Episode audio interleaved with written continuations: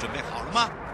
五、四、三、二、一，悠悠 Live Show 现在上拍。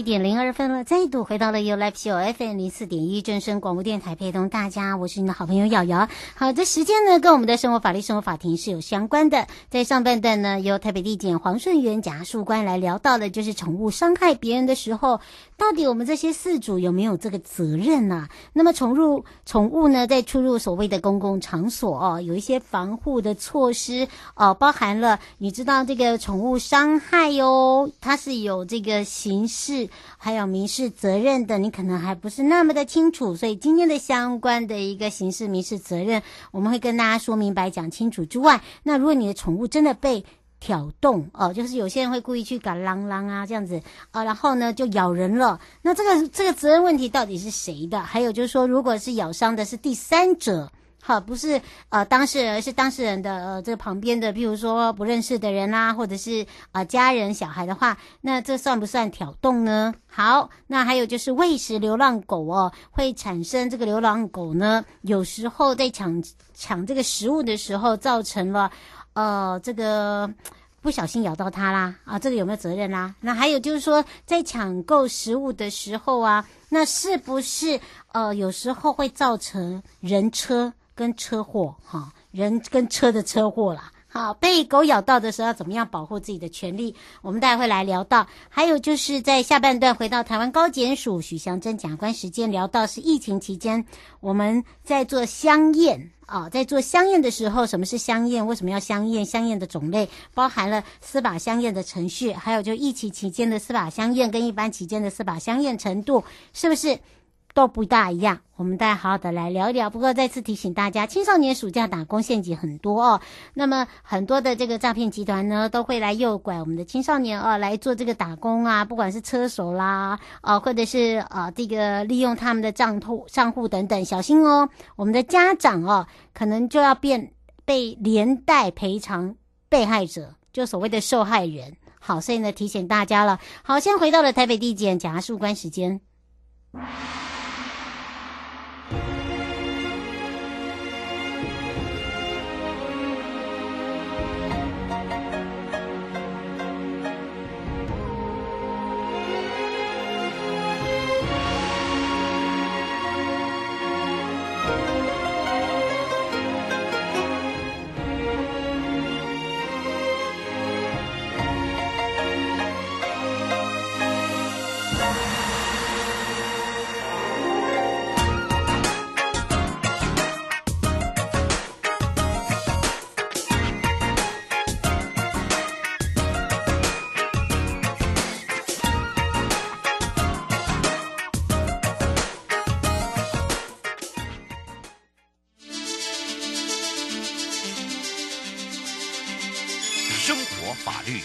Go Go，你我生活的好伙伴，我是你的好朋友哦。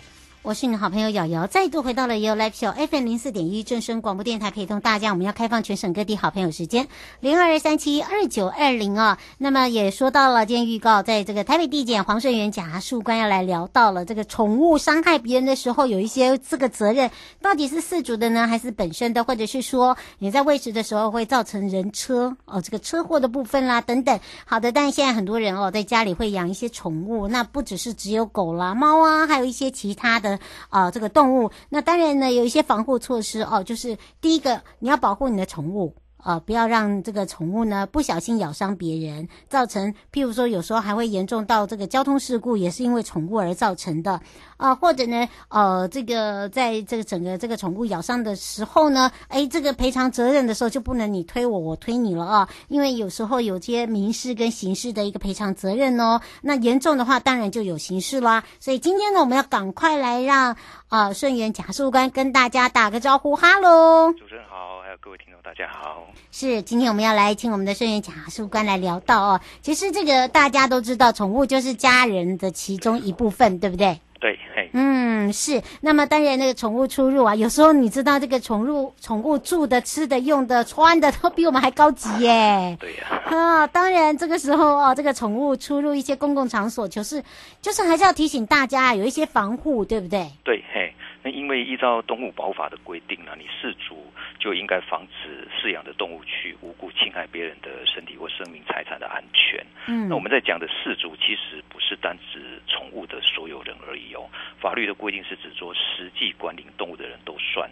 比如说哪天你是帮朋友照顾宠物的哦，这也算，或者这也算，或者你帮朋友遛狗哦出去，那你当时就是实际管理动物的人，那可能责任就在你是，而且有时候大家会想说，哎，我的宠物就像人一样，怎么会攻击人？一定是对方啦，对，对方啦，对不对？对啊，那动物法保法有规定，因为其实如果具有攻击性的宠物的话，你要出入公共场所，嗯，那动物保护法第二十条就有规定哦，你要成年人的陪伴。而且你要防护措施，嗯，那尤其是犬只的部分呢，因为大部分的案例大部分都是犬只咬伤人比较所以动那个农委会他有公告说，二十三公斤以上的属于大型犬只，嗯，你出入公共场所，你要成人的陪同以外，你还要超不超过一点五公尺的链绳去牵引，作为防护措施。嗯，那刚刚提到说有一些攻击性的品种的宠物，嗯。像这个比特犬啊、獒犬之类的，是。你除了呃，或者说还有另外一种，就有攻击过人的记录，有曾经有攻击，它可能是流浪弃犬啊，对，有攻击犬只。那这些如果有事主的话，你还要做加防护，做口罩，戴上口罩才可以，否则它是可以罚款的。嗯，是。吴先生想要请教一下，就是刚才有听到我们在讲到这个，基本上都是民事，怎么还会有刑事责任？刑事责任应该是这样讲，因为你宠物，如果你没有。好好的照顾它，做一些管制措施的话，这宠物去咬伤人，那你负会负有过失的责任。那刑事部分的那处罚是有过失行为人啊，那你宠物咬伤人，等于你事主没有适当的防护措施，你有过失。那过失的话，造成的伤害就是过失伤害罪啦。嗯，是。对啊，普通过失伤害罪或重伤害罪之类的。嗯，刘小姐想请教一下贾树官哦，就是说还有一些这个虐狗虐猫团体啊，嗯，那这个部分你怎么去定义？说，哎，这个是他挑逗的啊，才会造成这个猫狗啊这个反击啊。哦，哦，对，应该是这样讲说，因为。一般而言的案例是说，你宠物能够去咬伤人的话，你应该是没有适当的防护措施才会去咬伤人。嗯，那除非你能够证明说，哎，符合民法一百九十条第二项，你已经尽相当注意去管束，你已经尽力了，而且你尽力的方法，在这种情况之下，你仍不免造成损害的话，那你没有责任，那可能是挑动人那边的责任。哎，那要看实际的状况了，因为，呃，如果咬伤的是那个挑动的人，你去咬到他，嗯。那这个挑逗人他自己来挑逗，他可能有过失，那他也有过失责任，你就可以主张说，那依照双方过失的比例来准准那个呃做呃分配损害赔偿的金额。但是刑事的部分就不一样哦，你事主只要有过失，那你就过失伤害罪你就会成立了。嗯，嘿，那至于过失责任比例的部分，是我们在判断你的刑责的部分才要去考量的。嗯、那另外一种情况，说你去挑动，你去弄它，然后去咬伤的是第三人，咬到别人的话，哎、啊，抱歉哈，你事主还是要负损害赔偿责任。只是说你可以依照民法一百九十条第三项的规定，去跟那个当初挑动的那个人去求偿。嗯，哎，那是对。那如果是刑事的部分，就要看。饲主到底有没有过失？如果你没有过失，都是挑动那个人的过失的话，那你事主就比较不会有责任。是白小姐想要请教一下甲事官是，呃，这个犬只哦，或者是猫科，有没有分大中小型呢？哦、呃，有，因为猫科动物就说犬只，因为应该主要是这个农委会刚刚有讲的，它有去规范，二十三公斤以上就属于大型犬只。嗯、欸，那大型犬只你的保保那管制措施，那个保护措施就不太一样。你要有链绳的牵引，还是要有？对，一定要链绳牵引。所以我们常常会看到，哎，就放任狗子在那边乱跑。其实这个如果有检举，可能就会遇到行政处罚，它可以处罚罚款。尤其是注意攻击性的犬只的话，它的罚款会比一般的高十倍，可能就处罚三万到十五万。那一般的宠物，你没有七岁以上人的陪同的话，那是处罚三千到一万五，两个相差蛮多的。哦，嗯。呃，陈小姐说，这是应该要被拍照检举才会有这样可能性。她说，一般的这个宠物犬基本上都是呃在公园让它跑跑步，不会用链子啊。你这怎么去定义？一般而言，应该是这样讲说，因为你那时候还是有饲主在陪同。是。那你如果是在狗公园里面的运动场地里面，那是 OK 啊，哦、那看地方就对了。对，看地方啊，那是在那个它属于专属的产区域里面。是。哎呀，但是因为公共场所出人很多。那你攻击性的宠物，依照农委会的规定，你一定要有链绳。那当然，我们一般民众可能就没有这样做啦。那如果被检举，当然有那个风险，只是一般比较少这样子直接去检举啦。那大部分的发生状况就是直接发生攻击人的事件的时候，嗯、欸，才会出现这样的纠纷。是方先生想要请教检察事务官，他说他们家楼下都有人在喂食猫狗，嗯、然后有时候啊，呃，在这个做打扫的时候，猫狗都会反过来会咬人。嗯，呃，那这个怎么样去处理？呃这个其实有有蛮多这种案例的哈，只是说，如果你只是因为我们要处罚的是事主嘛，对，那你只是偶尔去喂养这些流浪狗或流浪猫，那你没有实际上去管理它，没有实际上去管理它，嗯、那在法律上不会认定你就是事主或占有人，你只是偶尔喂它一下就跑掉了，哎呀，但是你要注意一下哦，呃，如果说今天说你已经有固定的喂食，嗯，然后你有施以管理。哦，遛遛狗啊，绑起来啊，或加个链绳啊，好像已经变成你的宠物的话，嗯、感觉上有这种状况的话，那你要小心，因为如果它咬伤人，那人家会认为你是事主，人家就告你。嗯、那最后纵然法院或者检察官认为说，哎，你还是只是偶尔喂食，你不算事主，那你不用负民刑事责任。但是这个诉讼程序上的心理压力，还有你要请律师去应诉。也都是不小的负担，哎，对呀、啊，所以你还是要注意说这种状况，你的分寸拿捏到什么程度？嗯，是要注意一下。呃，吴先生说，如果真的被狗咬，或者是呃因为狗而争执的话，怎么样去保障自己的权利，或者是呃怎么样来去收集证据？嗯，我们一般民众如果是被别人的宠物咬伤，大概归纳可能成四四个重点啦，哈。嗯。第一个，你被咬当下，你要先想办法保全证据，哎，用来。未来用来确认说这个宠物到底是谁的，你才能判断嘛？不是狗跑掉了，你就怎么哪有办法？嗯、还有呢，你要尽快向检察机呃警察机关去报警，然后后续配合做笔录嘛。那再来就是你要就医，因为未来你要取得这个受伤害的证明，你才能够去求偿嘛。那后面可能就是哎双方要进行和解或诉讼程序。那在实务上而言哦，最重要应该就是举证的问题啦。对，因为如果现场有很多狗，那很多犬只，那到底是哪一只咬你的？对啊，然后呢，狗跑掉了，或者是野狗，我怎么办啊？对不对？那你怎么证明？你你就是要证明是哪一只狗，你才有办法去确认说，哎，这是狗的主人是谁？谁要负这个责任啊？这实务上最容易产生纠纷的地方。那我是建议啦，保全证据的方法，因为大家大家都有手机嘛，哈，那就手机能够尽快的去录影或拍照，然后或者是说，哎，现场要注意有没有监视器。如果监视器，哎，回来你就可以拿来当证明，那是最好的。那还有呢，有没有车子经过？就是经过的，一般现在是都有行车记录器，它可能会拍到那个事发的经过，你可以拿来当证据。那再来呢，就是哎，现场有没有其他人有看到？这些人呢，如果能够协助你未来指证的话，那就可以帮你去证明这些问题。所以为了避免呢，将来你的诉讼遇到这种举证的困难哦，你应该是当下就记。拍到就是诶，能够拍到这些呃事发经过的车辆呢，或者监视器或者车号，还有呢留下那个目击证人的基本资料或者电话。那未来呢，你要去举证啊找他的时候，你才有依据，才能够有电话去找这个人，或者你从头你要从何去找起这些人来？还有另外有比较严重的案例是这样说。如果在伤口有留下宠物的 DNA 的的唾液，哎、嗯，因为咬的比较严重嘛，嗯、那警方可能找鉴识队去采集宠物留下唾液的 DNA，嗯、那去比对说，你指认那只狗 DNA 一不一样？那比对一样，那就没有办法再狡辩了嘛。嗯、所以那个就得在当下就有去采集伤口留下虫的 DNA 才有办法比对，或者事后大概就没办法了。是啊，这个听众参考。真的，而且好实用哦，对这个大家好真的很有共鸣哦，让大家可以更多的了解。不过因为时间关系，我们要下次空中见喽。好，谢谢，嗯，拜拜。拜拜。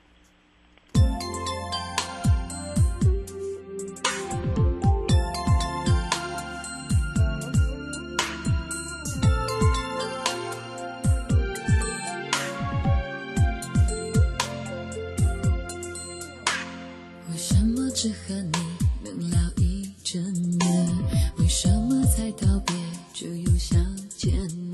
在朋友里面，就属你最特别，总让我觉得很亲很甜。为什么你在意谁陪我逛街？为什么你担心谁对我方便？你说你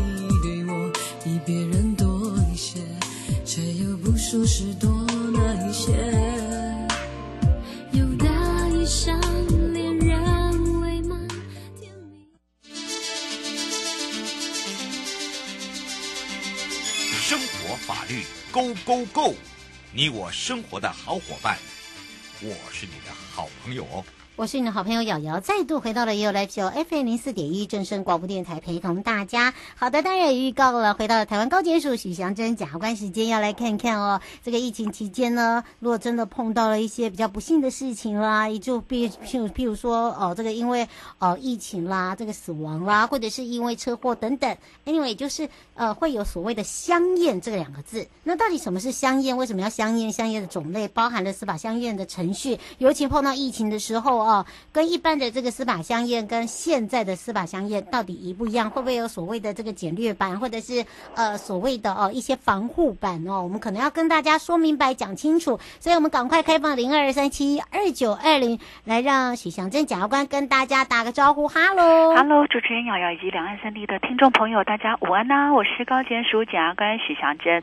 然后呢，在还没有开始今天的讲题之前呢，就是先跟所有的听众朋友报告一下。呃，因为我本人大概在八月份的时候就要回任一审的地检的检察官了，嗯，所以这次高检署的生活与法律的广播大概就是要告一个段落，先跟所有的听众朋友说声拜拜。哎，不过还是要预告啊，回到了北检的时间，北检的时间是礼拜一哦，这个所以还是大家要锁定许祥珍检察官时间哦，哦，你不要吓到大家，你不要吓到同同学们。哦，对。啊，其实呃，我们许祥珍检察官哦，这个陪伴我们的听众哦，还有一些这些呃网络上的网友，其实都会很及时的。回答，那么当然大家很喜欢他的一个原因就是非常的及时，他可以马上来回答你的问题，所以不要担心哈。这从高姐呢，高姐是礼拜三。北检是礼拜一，哈，礼拜一还是要锁定这个许祥珍检察官时间。不过讲到疫情的这个香艳，其实我们为什么想要请这个徐检呢来跟大家聊到这一块？其实大家会认为说，香艳如果说在疫情的话，谁敢呐？可是你不能不敢呐，对不对？没有错哈。今天会讲这个话题，大家可能会觉得比较有忌讳哈，因为跟死亡有关系。嗯，但是呢，这跟我们检察官的。工作非常息息相关，这是我们重要的工作项目之一了哈。嗯。而且呢，我我我常常都会跟人家讲说，我们人啊活着要有身份证来证明自己的身份。那人过世之后呢，一定要有相验尸体证明书或者死亡证明书，嗯，你才可以去办一些后事，才可以除户，然后去申请保险的津贴的理赔。否则，哦，否则的话哈，你没有这张纸哦，还真的没有办法办。所以每一个人哈。必经的过程哈，一定会经过这一段，所以我想说，就利用今天这个机会，跟所有的听众朋友讲讲看，而且什么相验的期间跟一般的时间，跟我们现在在疫情期间，其实有很大不一样的地方，也跟所有的听众朋友做一个介绍。嗯，是，其实这个相验到底有没有必要啊？尤其在疫情期间，大家你怕我怕你哦，可是如果你没有相验，不可能嘛，对不对？因为他还是一定要经由相验才会确认他到底是怎么了，对不对？对。所以呢，在还没有讲什么是香艳，我觉得先跟大家解释一下，不然大家想到是那种香艳刺激的这样子哈，不是哈。香艳的话哈，按照我们的刑事诉讼法两百一十六条第一项的规定呢哈，是只要检验尸体的意思。嗯，啊，大家想说啊，检验尸体检察官干嘛做这种工作哈？对，而不是都是医生在做吗？哈，死亡证明书不是都是医生在开吗？哦，好，所以这个时候呢，我们就要介绍一下为什么有相验的必要性，还有呢。相验哪有哪几种种类哈？那为什么要香验呢？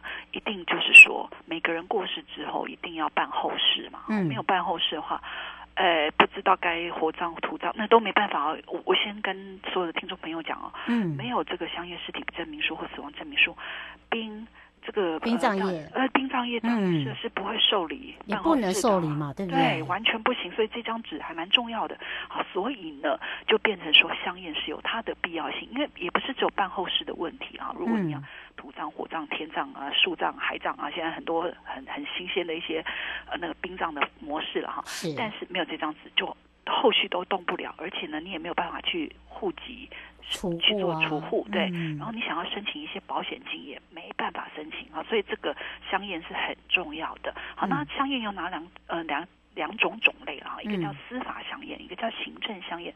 司法香烟指的也就是我们的检察官的职务，也就是依据刑事诉讼法两百一十八条第一项的规定啊，是因为非病死或是疑似哈可疑非病死的时候，这个时候就是检察官的职责哈，他会要去。进行相验哈，我们通常去进行司法相验的时候呢，我们也当然也可以委托检察事务官去做，嗯、但是只有非常特定的状状况了哈。嗯，当然我们一出动的时候，不是只有检察官而已，我们也会请法医、检验员、书记官，还有警察，嗯，包括家属、发现人都要在场。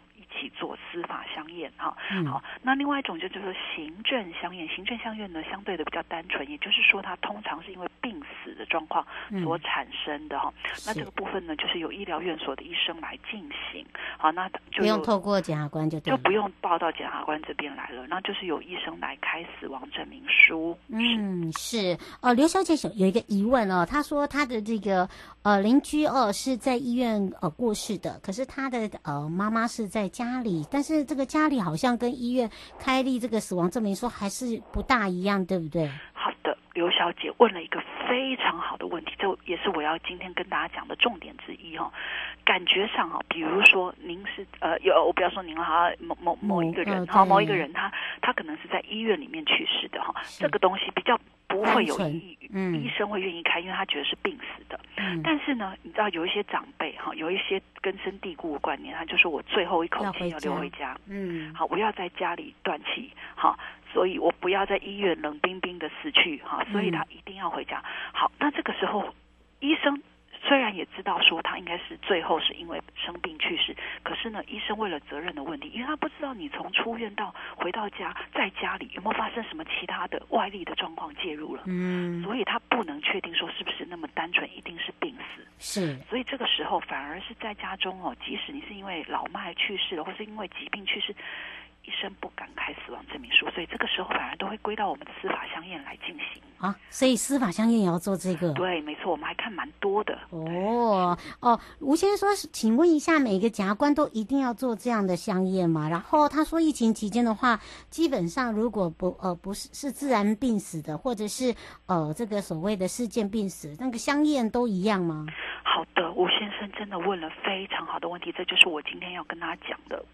一个重点就是说，疫疫情期间，你知道，疫情期间前一阵子大家知道很错嘛，是每天都几十个人就死亡了，嗯、而且可能是猝死，而且不晓得到底是因为新冠疫情的突然发病，嗯、还是因为打了疫苗。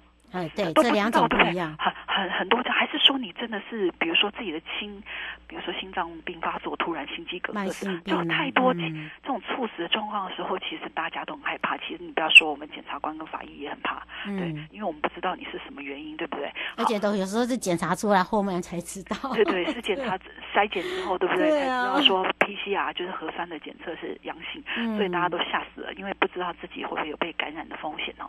所以好，我现在先来讲。一下哈，在疫情期间跟一般期间有什么样不一样的方法？我先讲疫情期间的前段，也就是前段是不一样的，后段就会一样了哈。嗯、好，我们先讲哈，一般如果是碰到了就是要需要司法相验的状况哈，嗯，呃，就是是非病死或疑似非病死的状况的时候呢，我们通常哈这一段是一样的，无论是一般时间或是疫情，就是呢。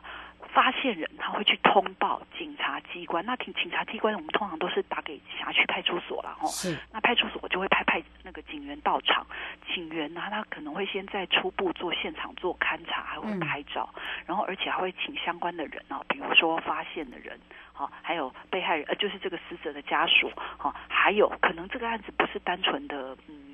就是猝死嘛，哈，可能有有行为人介入啊，比如说是把他抢呃，再杀死了，对不对？或者打死了之类的哈。好，那就会要到派出所先去做笔录。好，到这边是一样的，一般期间跟疫疫情期间。那接下来有什么不一样呢？接下来呢，因为我们因应一个严重特殊传染性肺炎疫情法医相验通报及处理流程哦。是。好，那这啊呃，等一下啊，呃，我我再讲一下一般一般的一般的状况，然后之后才会接到我们疫情的状况。那然后警察人员呢，他如果先初步判定呢，如果有。他杀的嫌疑哦，他杀嫌疑的话，可能就嗯跟新冠肺炎也未必有关系，不一定了哈。好，所以他这个时候他会赶快先找刑事鉴识人员，赶快到现场去做采证。嗯，对，因为有一些那个迹证不能灭失了哈。是好，那如果呢判断呢没有他杀嫌疑，那没有他杀嫌疑，可能是什么样的状况呢？可能是自杀啦、意外啦、病死啦、猝死啦哈，不明原因嘛，对不对？那这个时候呢？好，遗体呢？哈，遗体可以先请，可以哈，请家属先委托殡葬业者先放到殡仪馆去。嗯，好，那要等待司法相验。好，那然后呢，警察呢，他把这些呃要做的笔录啦、照片啦、证据资料啦，哈，全部汇整以后，他就会。报给分局的侦查队，因为本来是派出所嘛，哈，就报给侦查队。侦查队他们就会报到我们辖区的地方检察署，好，就说我要来进行司法相验。好，照这边都是一样的，都是一样的。好，那后来呢，地检署这边就会收到司法相验的一个报验单，收到了以后呢，这个时候怎么办？这就开始错了，对不对？因为就不知道说这个人到底是怎么死的，对不对？尤其在疫情期间，好，所以这个时候呢。